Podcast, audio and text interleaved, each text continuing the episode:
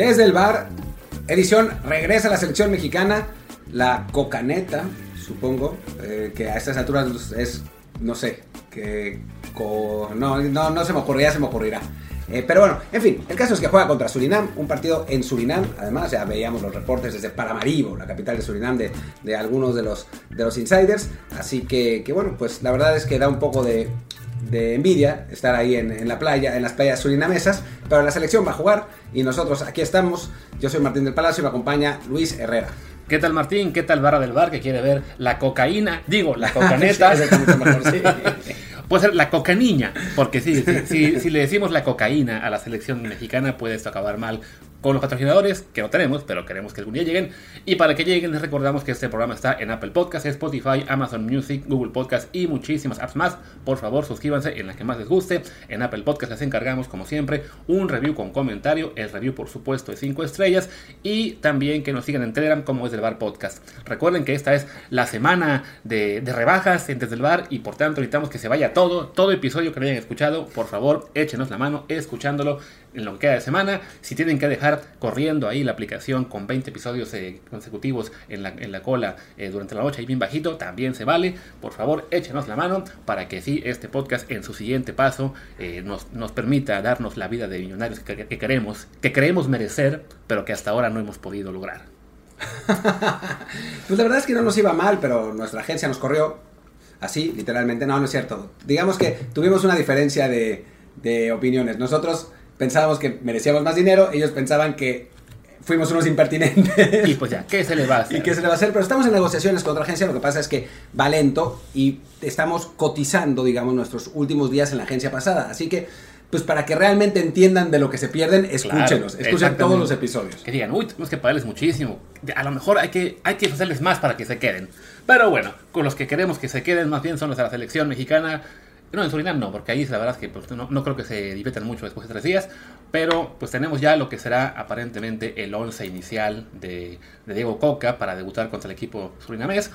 Es, hay, que, hay, que, hay que apuntar un reclamo aquí a los insiders, a Aldo Bañanos, a Gibran Araje y, y compañía, que se tardaron hasta como las 9 de la noche tiempo de México en sacarlo ayer. ¿Qué está pasando? Antes con el Tata lo sabíamos desde, desde un par de días antes. Pues porque el Tata tenía sus, eh, sus topos, sus topos que le pasaban la, le pasaban la información a los insiders y por el momento no sabemos quiénes sean los topos de Coca, así que se ve que se las dieron a todos, porque a todos les dieron la misma al mismo tiempo, así que, que por lo pronto no, no ha habido filtraciones, parece. Eh, supongo que esta es la alineación que entrenó uh -huh. el, el, último día y pues me imagino que los insiders habrán tenido acceso al entrenamiento o y, alguien que fue. tuvo acceso se, las, se la dieron, ¿no? Porque yo la única diferencia que vi de todas las que dieron fue que en lugar de Arteaga podía jugar Angulo, pero esa la traía una persona sí. y todos los demás traían la otra. Así y hubo quien mencionaba a Sebastián Córdoba, pero... Ah, sí, cierto, en lugar de pero, Charlie. Ajá, pero eso en general lo decían antes de que saliera ya, digamos, este la unanimidad de que no nos iba a hacer este 11 que les voy a comentar.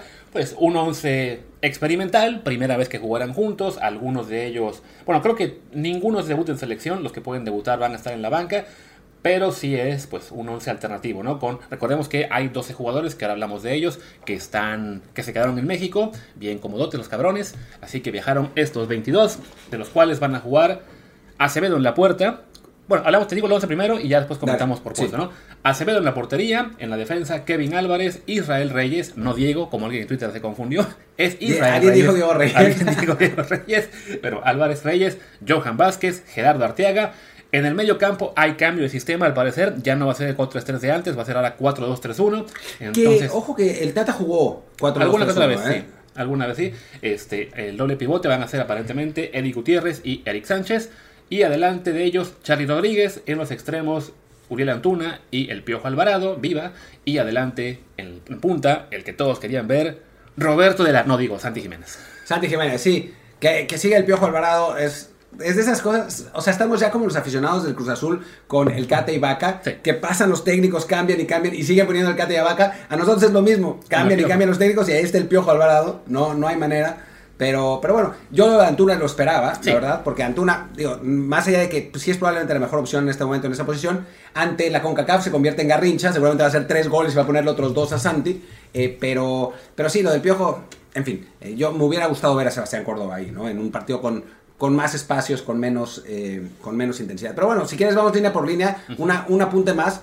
Es que otra vez tenemos una selección que mide 1.45 y eso es eh, contra un equipo físico y, poderoso va a ser complicado, aunque parece, y ya, ya platicaremos también de esto, que Surinam no lleva a sus mejores hombres para el partido contra México. Por lo que leí, alguien, alguien publicó que Surinam, creo que Medrano o una cosa así, que no iban, no iban a jugar los mejores. Mira nada más. Pero bueno, entonces ahora platicamos de la alineación y ahora hablamos de Surinam. Ok, primero en la portería por lo menos eh, vuelve la tranquilidad que se había rumorado que a lo mejor Toño Rodríguez conseguía eh, ser el primer titular. Creo que tenía que ver un poco también con esta teoría conspiranoica de que estaba ahí por Ragarnik y por Tijuana y lo que ustedes quieran. hay quien hay quien me reclamaba que, bueno, pero es que en el mejor momento tiene que jugar Toño. No, a ver, sí es cierto que ha sido un torneo malo en general para Acevedo, en mayor medida por la fragilidad del Santos Laguna que por su propio desempeño, que también tuvo por ahí algún error uno que otro, pero la portería no puede ser de momentos de que así ah, quien estuvo mejor el último mes juega, ¿no? O sea, por eso hemos defendido la titularidad de Ochoa eh, permanente, más allá de que sí pueda tener algún bache como tuvo con el América o aquel partido de ocho goles con con el. con, con, el Salerno, con, con Atalanta, ¿no? El rival. O sea, pero es, él es el que tiene el mejor nivel, entonces él es el número uno, digamos, eh, de fijo. Y para el número dos, habiendo ya dejado atrás a Cota, Talavera, Corona, etcétera, pues Acevedo en los últimos, que serán dos años, se ha mostrado como el más consistente. Es normal que él reciba la primera oportunidad y no Toño Rodríguez por haber tenido tres buenos meses. No, no, no. La verdad es que, es que si es así, digo, si es verdad que Acevedo no ha andado bien, o sea, claramente no ha andado bien, ha recibido un montón de goles, ¿no? Muchos de ellos, la enorme mayoría, tampoco es que hayan sido su culpa, ¿no? Pero bueno, si normalmente la gente culpa a Memo Ochoa por recibir tantos goles, pues también aquí tiene que haber una cierta repartición y aún así sí tiene que ser el titular porque es el que se perfila por lo menos a tener la edad adecuada para jugar en, el Mundial en, casa, aunque seguramente para el paso que va lo hará Ochoa, pero, pero bueno, por lo pronto creo que es, es la decisión correcta. Así es. Eh, pasemos a la defensa, creo que ahí eh, no hay mucha polémica, o sea, creo que todos coincidimos en que Kevin y Arteaga como laterales son en este momento la segunda opción por delante de, Julián Araujo, que esperemos verlo en el partido. Yo creo que, y que, tendría que, entrar. Y que cuando crezca, digamos, cuando se desarrolle en el Barcelona, pues tendría muy buenas posibilidades de darle el salto tanto a Kevin como a Jorge, pero bueno, en este momento por jerarquía, por desempeño reciente, lo veo normal que esté como número 3. Igual por izquierda, creo que Susan Angulo es un jugador que, conoce bien Coca, pero que mm, no, mm, bueno, ha estado siempre por detrás de Arteaga y de, y de Gallardo como lateral, y también como central por detrás de, de Johan y Moreno. Y en, la central, hablando de ello, pues los que se quedan en la banca son eh, Sepúlveda y Araujo. Creo que aquí lo que llama la atención es que ya Araujo se haya caído a ser tercera opción como central por derecha. Pues sí, es, es, es sorprendente en parte. Y también es una cuestión de edad, ¿no? O sea, Araujo tiene creo que 32 años ya ahora, ya no va a llegar. O sea, a mí me sorprendió que lo llevaran. O sea, creo que, que más bien lo que, lo que está pasando es que... 31 años, eh, cumple 32 este año. Eh, lo que pasó es que Coca lo quería ver de cerca, pero yo no creo que Araujo vaya a ser un jugador que se mantenga en las convocatorias. Eh, me parece que hay, hay suficientes centrales jóvenes como para terminar de desplazarlo. Y bueno, pues los titulares normalmente tendrían que ser eh, por el momento, por el momento Héctor Moreno y César Montes y en la práctica, en el futuro cercano, Jesús Alcántar o em, Johan Vázquez con el propio César Montes. Sí, y además recordemos que, bueno, quien en este caso desplaza a Néstor Araujo en el, en el puesto en la selección, es también quien lo está desplazando en el América. O sea, Israel desde que llegó al América ha jugado como titular la mayor parte de partidos. Eh, Néstor me parece que sí ha, estado más tiempo en la banca en este último torneo. Entonces, bueno, por ese lado eh, se ve lógico que también ya Israel reciba la oportunidad como, como segunda opción, como central por derecha. Además, considerando que, bueno, Israel tiene 22 años, va a cumplir 23, él junto a Johan, junto a César, creo que ellos tres son la, la base que esperamos sea la, bueno, eso, que sean la base central de aquel mundial. Aún así, y perdón por estar chingue y chingue con eso, pues Israel Reyes mide entre unos 78 y 1,80, dependiendo de las, de las fuentes eh, consultadas. Johan mide 1,82 eh, por ahí. No es una de nuestras centrales más, eh, más grandes, más poderosas, poderosas físicamente eh, y creo que para rivales más complicados es una central que resultaría demasiado ligera. Surinam, pues es otra cosa. Lo que tú quieres es ver una central con César Montes y eh, Alcántara. Sin, duda. O sea, para el futuro, no. O sea, Alcántara todavía no está, no, obviamente, pero, pero si Alcántara sigue desarrollándose en el Sporting, pues es que es una central con promedio de estatura, o sea, César Montes sería el chaparrito en esa, en esa central, ¿no? entonces sí estaría muy bien. Víctor Guzmán, el de que se fue a Monterrey, ¿cuánto mide? Lo mismo, como un 80. Ah, pues ahí estamos jodidos. Pues venga. Eh, no queda más, mucho más que decir de la defensa. Vámonos al medio campo con Eric Sánchez y, Gutiérrez. Gutiérrez que alcanzó a jugar un poquito en el Mundial. Eric Sánchez que se quedó en el último corte. Pues creo que ahí también normalidad, ¿no? Eh, ¿Quiénes sean las opciones? Marcel Ruiz, que esperamos también verlo en el segundo tiempo, pero que veo normal que no le den la presión extra ¿no? de, jugar como titular, además en un partido que es el debut del entrenador. Bueno, de hecho, creo que Marcel Ruiz y Toño Rodríguez son los únicos dos, ay, de la Rosa, los únicos tres que no han jugado en un minuto en selección, porque el Tiva Sepúlveda jugó un rato con, con el Tata, pues el Nene Beltrán ahí estuvo en la, en, la convocatoria hasta el final. Eh, Israel Reyes también tuvo alguna, alguna participación en un partido contra Guatemala ahí. Pochito González en alguno de los moleros también. Entonces, sí. Bueno, creo que, creo que en este caso igual, ¿no? O sea, es, se, va a la segura con los que tienen ya más experiencia de selección, este, ¿cómo se dice? Coca. Y si acaso sorprenderá un poco a algunos mm, que Beltrán no, no haya sido parte de ese once inicial. Sobre todo, bueno, porque ves ahí a Charlie Rodríguez que como con Alvarado, no es entonces la opción, pero también tiene más experiencia que los demás. Y, además creo que lo que pasa es que va a jugar más adelantado. O sea, a Beltrán yo lo, yo lo vería más en el, en el, como uno de esos dos jugadores atrás, a pesar de que sea un jugador que puede llegar al área rival, siendo muy horizontal. Eh, y me parece que Charlie, donde va a jugar, por lo que ponen, ¿eh? o sea, no, no podría asegurarlo, pero por lo que pone, va a jugar como, como 10, una posición en la que lo puso el Tata Martino en, algún partido y lo hizo fatal. pero bueno, ojalá que, ojalá que lo pueda hacer. eliminatoria de los últimos, sí, también, también recuerdo, y sí, no, no fue eh, su mejor tarde, que tampoco ha tenido muchas muy buenas últimamente con selección, pero bueno, ahí está. ¿Cómo, cómo se cayó, no? Con todo el potencial que mostraba al principio. Es que además me acuerdo que cuando se fue a Cruz Azul arrancó, estaba fenomenal, se lesionó y nunca recuperó. Hasta ahora no ha recuperado esa, ese buen paso que tenía cuando llegó a la máquina. Creo que también tiene que ver eso con los técnicos. hay, que darse también el beneficio de la duda. Los técnicos no solamente llaman a los jugadores por su momento reciente, sino también por lo que creen que te pueden llegar a dar. Y sí, como hemos visto a Charlie, tanto en Cruz Azul como en su mejor momento con Monterrey, llegar, digamos, a niveles muy altos en clave de Liga MX por lo menos, pues sí se le siguen dando oportunidades, aunque la verdad vemos ya muchos que pues no estamos muy esperanzados en que pueda convertirse en un jugador importante para la selección, más allá de ser pues buena opción de recambio en juegos en CONCACAF, ¿no? Acabo de checar lo de los mejores jugadores de Surinam y la nota era una mentira. Sí va a jugar con los mejores jugadores que tiene, pero cuando decía la nota no estará con sus mejores jugadores, se refería a los jugadores nacidos en Surinam que juegan para Holanda. Ya. Pero no, o sea, los seleccionados surinameses que sí están registrados con Surinam, para jugar contra México, sí van a jugar los mejores y ahora vamos a hablar con quién. Vamos a decir quién, pero primero terminamos con la selección. Y bueno, nos queda para hablar de eso el, el ataque. Eh, el Piojo Alvarado, Uriel Antuna y, Santi Jiménez, creo que ahí también no, no hay mayor este, controversia. Si acaso mm, podemos este, cuestionar un poco por qué Santi sí se le hizo viajar a Surinam y se dejó a Henry en México, aunque en el caso tanto de Santi como de Eddie Gutiérrez, se, también se mencionó que, bueno, y Arteaga, es que, bueno, es que hay un vuelo directo de Holanda a Surinam, entonces no era tan complicado llevarlos. De todos modos, bueno, creo que por nivel me hubiera gustado más ver a Santi en el grupo principal, pero bueno, se le dejó eh, en el grupo, digamos, B, y al menos eso nos da la oportunidad de verlo en el debut como 9 de México. Es que yo creo que el titular contra Jamaica va a ser Raúl, para furor y rabia de, muchos aficionados, y Henry ni siquiera va a ser titular en ese partido.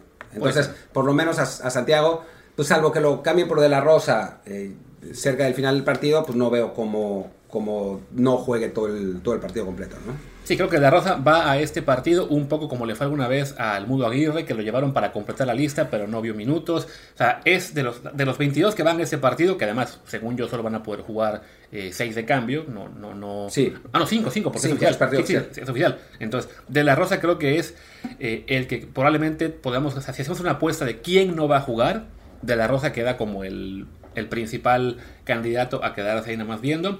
Eh, en cambio, yo creo que a Diego Laines lo vamos a ver un ratito de cambio, seguramente. Y quedará ahí la pues la inquietud de si va a meterá a Córdoba o a Ponchito.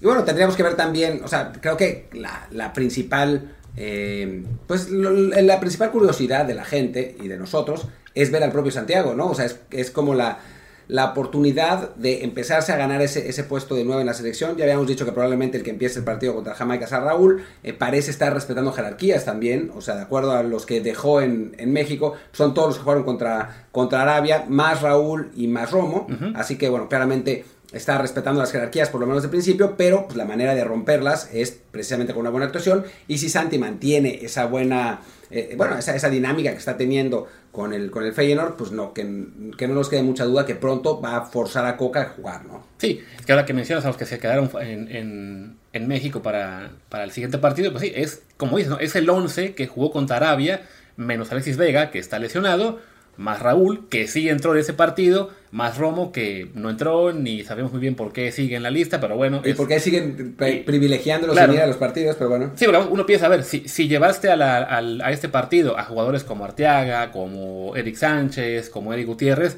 pues como que Romo más bien pertenecía a ese grupo, ¿no? No al grupo ese privilegiado que, que se queda en México. Pero bueno, a fin de cuentas, creo que sí, lo, lo, que nos dejó ver esta lista de 12 jugadores que se, que se quedaron en México es que seguramente de ahí sale el 11 prácticamente completo. O sea, va a repetir la defensa del Mundial con Ochoa, Montes, eh, Moreno, Sánchez y, y, Gallardo. Estarán también ahí Orbelín, Edson y, y Luis Chávez. Estará Chucky. Creo que va a cambiar, como dices, ¿no? a Raúl por Henry. Y la duda si acaso va a ser, pues si el extremo derecho va a ser Antuna a lo mejor que repita en los dos o si reacomoda todo para, que jueguen, ajá, sí. para que jueguen en ese ahí sí, eh, ¿cómo se dice? Henry. Raúl y Henry juntos, ¿no? Pero bueno, ese ya, de eso creo que lo podemos comentar si tenemos episodio, pues cuando acabe, ah, mañana mismo que acabe, que, que, sepamos ya qué pasó con Surinam.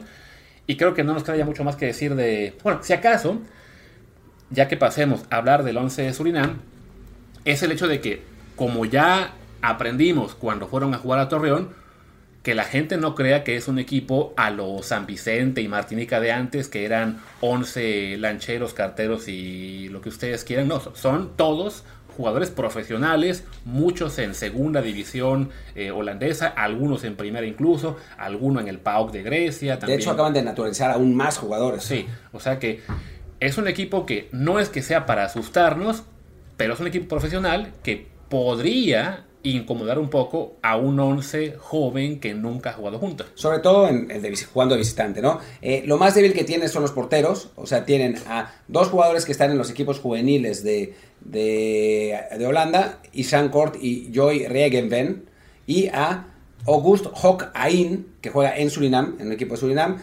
No han jugado muchos partidos de selección, así que ahí estará el pan, en principio. Pero ya pasando, pasando a la defensa, pues vemos a un jugador del, del Middlesbrough, por ejemplo, uh -huh. que es uno de los que acaban de, de, de naturalizar, Anfermi Dijkstel, o Dijkstel, uh -huh. seguramente se dice o algo así, a un jugador del Hamarby eh, sueco, a un jugador del Ferek, del Varos eh, húngaro, a un jugador de Chipre, eh, bueno, que juega en Chipre en el Kamiolitsa, de jugadores que tienen, que tienen experiencia europea, del Groningen también. Uh -huh. eh, que está en primera. ¿no? Sí, no, en el medio campo, tío, bueno, el que mencionaba yo, el PAOK, otro más también está en la Liga de Chipre, uno del Galaxy. Eh, o sea, la lista, en la lista total hay apenas uno, dos, tres, cuatro jugadores que juegan en, en la Liga de Surinam.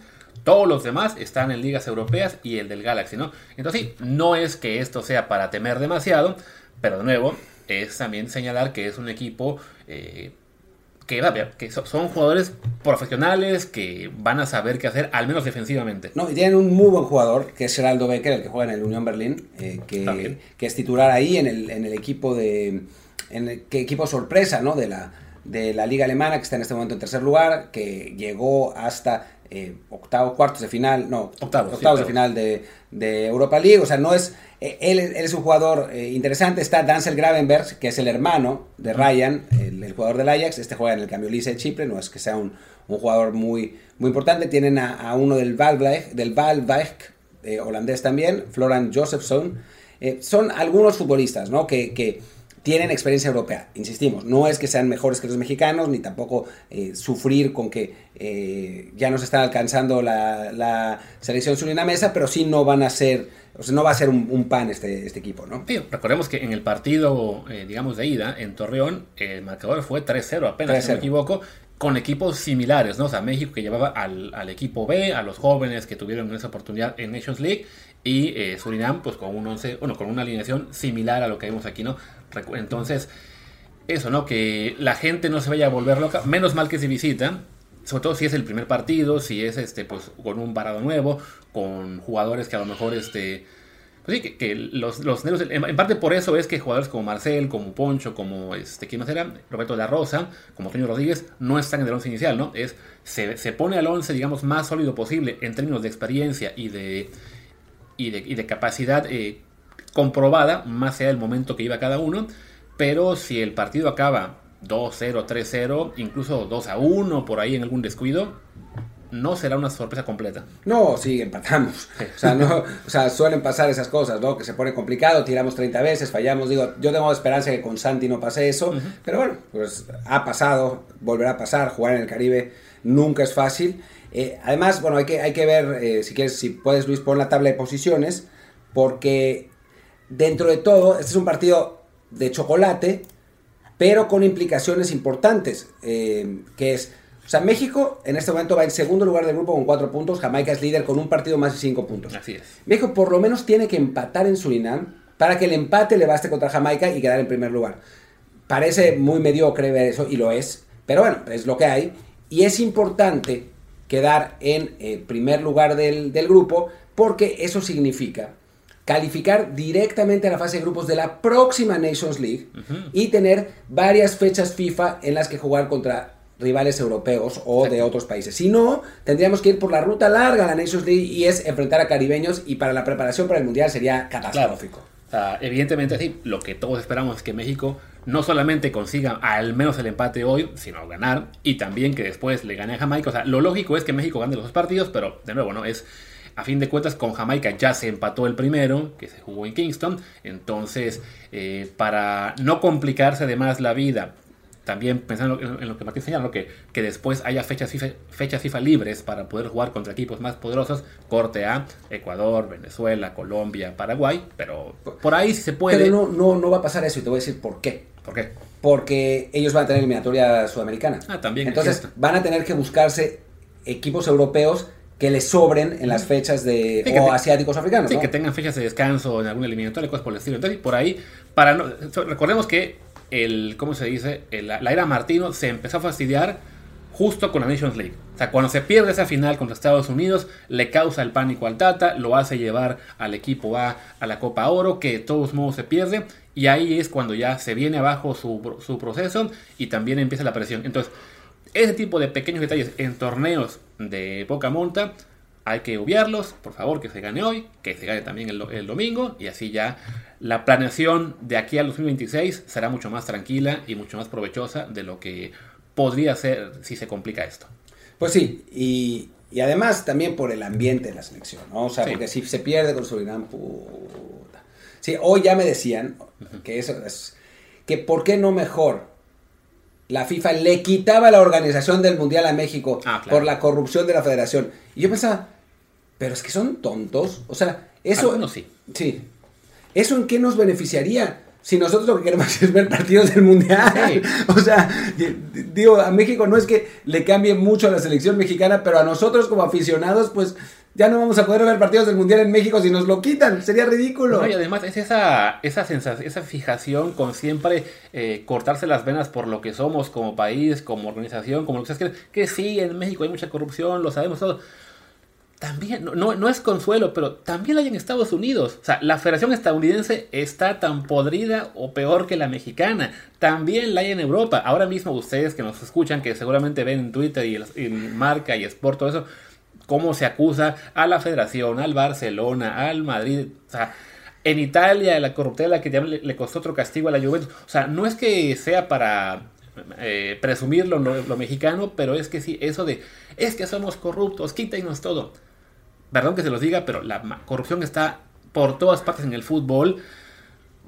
Quejémonos de lo que vale la pena, que es lo que pasa en la cancha. Ya todo lo demás es exageración. Digo, nos podemos quejar, pero sin enloquecer. O sea, nos podemos quejar de que no haya descenso y toda esa historia. Digo, pero si estamos viendo que al Manchester City lo puede, le pueden quitar no sé cuántos títulos también por eh, pasarse del límite salarial de maneras corruptas, esencialmente, que es engañando, diciendo que hay eh, patrocinios cuando en realidad es, es, dinero inyectado. Ya si ya a esos niveles está la cosa así, pues nosotros también en eso no llegamos a quinto partido. o sea, seamos serios. Y que nos quiten el mundial, que nos quitaran el mundial, que no va a pasar, ¿eh? pero bueno, que nos quitaran el mundial a la una, los únicos que dañaría es a los aficionados, no dañaría a los directivos, como lo hemos dicho mil veces. Ellos van a seguir con sus casas en Europa, y Arragorri va a tener sus empresas, eh, Ricardo Salinas va a seguir burlándose de ustedes en Twitter, eh, Azcárraga va a seguir en Miami tranquilamente, o sea, ellos van a seguir felices. Los que se van a chingar son los fans que no van a poder ver los partidos en Monterrey, en Guadalajara y en Azteca. Así que, por Dios, pensemos un poquito. Así es. Y bueno, creo que ya, no queda mucho más que decir en este episodio. Regresamos mañana uh, con lo que será pues, el comentario del partido contra Unión. Esperemos que sea un comentario positivo, eh, lleno de entusiasmo. No tengo mucha esperanza de ello, pero bueno, así será. Por lo pronto, eh, cerremos. Yo soy Luis Herrera, mi Twitter es arroba LuisRHA. Yo soy Martín del Palacio, mi Twitter es arroba Martín de ELP, el del podcast es desde el bar POD, desde el bar pod, y el Telegram es desde el bar podcast, donde, pues, si Luis sigue despierto, que creo que sí va a estar, yo voy a ver el partido en la mañana, pero si Luis sigue despierto, les transmitirá directamente todas las emociones del partido de la selección mexicana, como si ustedes estuvieran en Surinam. De, hecho, como si ustedes estuvieran enfrente es de la más, televisión. Es más, si se puede, con la narración de Surinam. Así como, como cuando fue la de Japón-México en el béisbol, que nos pasaron los gritos de los japoneses. Algo así voy a buscar. No creo que vaya a ser así. Va a ser como. si fue la narración de Surinam, sería como. Se intentará. Se intentará. ¿Qué se puede hacer? Pues venga, hasta la próxima. Chao.